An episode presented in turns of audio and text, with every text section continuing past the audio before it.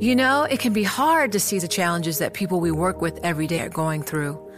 Invisible struggles like stress and burnout, caregiving for a loved one, or being misunderstood.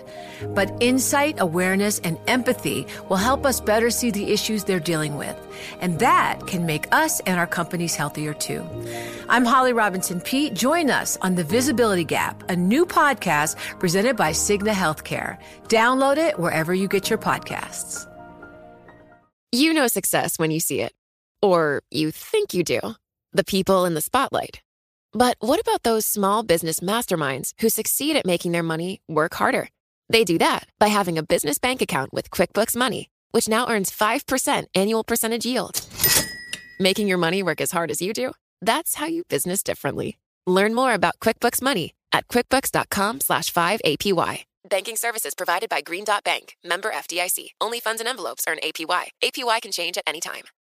I'm Alex Rodriguez. And I'm Jason Kelly. From Bloomberg, this is The Deal. Each week, you'll hear us in conversation with business icons. This show will explore deal making across sports, media, and entertainment. That is a harsh lesson in business. Sports is not uh, as simple as bringing a bunch of big names together. I didn't want to do another stomp you out speech. It opened up so many more doors. The show is called The, deal.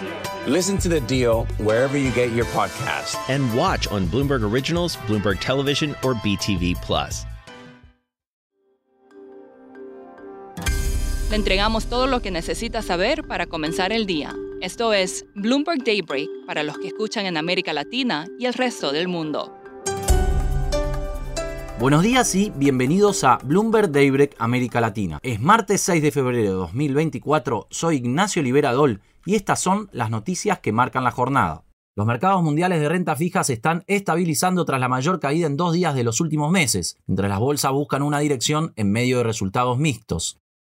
Los bonos del Tesoro a 10 años registran pocos movimientos después de que sus rendimientos subieran 28 puntos básicos en las dos sesiones anteriores. La compañía petrolera BP subió casi un 7% tras anunciar planes de recompra de acciones por un total de 3.500 millones de dólares en el primer semestre.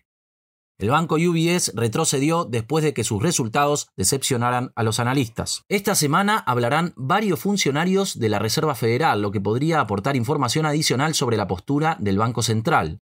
Los sólidos datos económicos de Estados Unidos han obligado a los operadores a reducir sus apuestas sobre los recortes de tasas de interés y el presidente de la Fed, Jerome Powell, reiteró su enfoque de wait and see. Las bolsas chinas registraron este lunes su mayor avance desde 2022, después de que Bloomberg informara que los reguladores planean comunicar a Xi Jinping sobre diferentes condiciones del mercado, posiblemente hoy. El banco UBS incorporará 400 banqueros de Credit Suisse a su unidad de mercados, mientras eleva su objetivo de ahorro de costos a 13 mil millones de dólares para 2026. Amundi advirtió que el mercado mundial de acciones está sobrevalorado en un 20%, con un optimismo equivocado en las grandes empresas tecnológicas y un exceso de confianza en las tendencias a la desinflación. Según Citi, la posición de los inversionistas en valores tecnológicos estadounidenses es tan alcista que cualquier venta masiva podría desencadenar una caída mayor. La compañía petrolera BP subió tras obtener una ganancia superior a la esperada y su decisión de acelerar la recompra de acciones. La capitalización bursátil de Toyota superó por primera vez los 337 mil millones de dólares, tras el avance de sus acciones que se dio gracias a una revisión al alza de sus previsiones.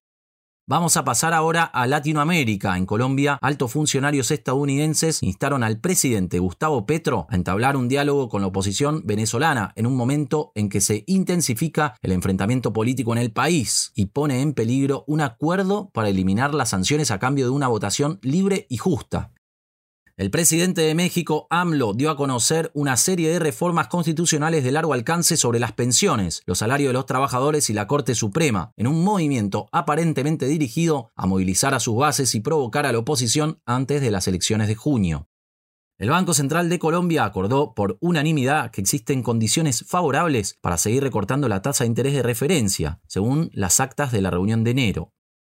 Ecuador busca un nuevo acuerdo financiero plurianual con el FMI, declaró el ministro de Economía y Finanzas Juan Carlos Vega. Es probable que las necesidades de financiación del gobierno se aproximen a los 6 mil millones de dólares este año. Ahora, Andrea Navarro, productora de este podcast en Ciudad de México, nos trae la entrevista del día. La plataforma de viajes argentina despegar.com ve un incremento en ingresos mientras que busca targets de adquisición en la región para este año. Kevin Simauchi, reportero de mercados argentinos, entrevistó al director de la compañía, Damon Skokin. Kevin, platícanos qué dijo Skokin de cómo ve la demanda para viajes este año.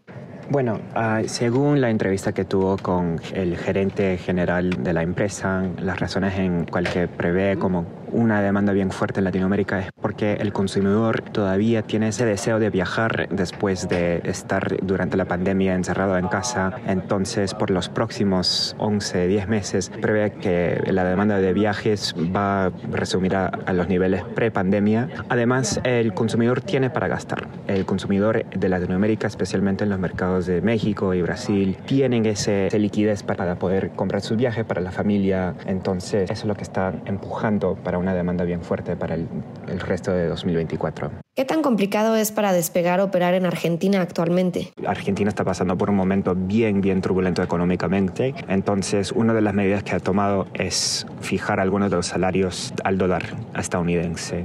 También lo que él prevé es que con el gobierno de Javier Milei, obviamente en diciembre, cuando asumió el poder, había una contracción en bookings, en reservaciones de viajes. Entonces, muchos, muchos consumidores argentinos están muy cautos en el sentido de que, bueno, voy a esperar hasta que escuche mucho más sobre las medidas económicas, sobre el ajuste fiscal que quiere lograr el presidente y con este ajuste fiscal esperan unos meses bien duros. la inflación va a superar más del 200% en los próximos meses. Entonces por ahora eh, va a ser un momento bien difícil para muchos argentinos que quieren viajar, pero el señor Sokin quiere decir que mm, la demanda va a resumir a los niveles normales al fin del año, más cuando los argentinos tienen más idea de lo que va a pasar. ¿Y qué dijo Skokin de sus targets de adquisición? Sí, entonces el telón de fondo de esta compañía es que su estrategia muy principal es de uno de adquisición. Han comprado y han adquirido compañías en México con la transacción de Best Day Travel. Además, han tratado de llegar a tener más um, actividad en el mercado brasileño con la adquisición de ViajaNet, que es en el 2022, que es una empresa de viajes brasilera, uno de los más activos en el mercado brasilero. Y entonces están buscando a más compañías de viajes por México, Colombia y Brasil. La NFL jugará su primer partido en Sudamérica cuando los Philadelphia Eagles se enfrenten a un rival aún por determinar el 6 de septiembre en el Arena Corinthians de San Pablo. Será la primera vez en 50 años que la liga juegue en viernes. Los divorcios cuestan más a los hombres que a las mujeres, según un estudio de la Fed. Tras la separación, los ingresos de los hombres caen en promedio un 17%, mientras que los de las mujeres disminuyen un 9%. Un economista señaló que la razón de este descenso puede tener que ver con un cambio en las pautas laborales. Eso es todo por hoy. Para más información de Bloomberg News en español, los invito a suscribirse al newsletter 5 Cosas. El link está en la descripción del episodio. Soy Ignacio Liberadol, gracias por escucharnos. Para conocer todas las noticias que necesita para comenzar el día, revise Daybreak en la app Bloomberg Professional, donde puede personalizar las noticias que desee recibir.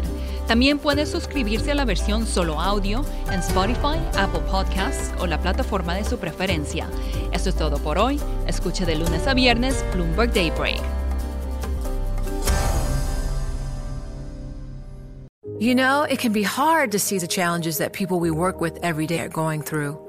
Invisible struggles like stress and burnout, caregiving for a loved one, or being misunderstood. But insight, awareness, and empathy will help us better see the issues they're dealing with. And that can make us and our companies healthier too.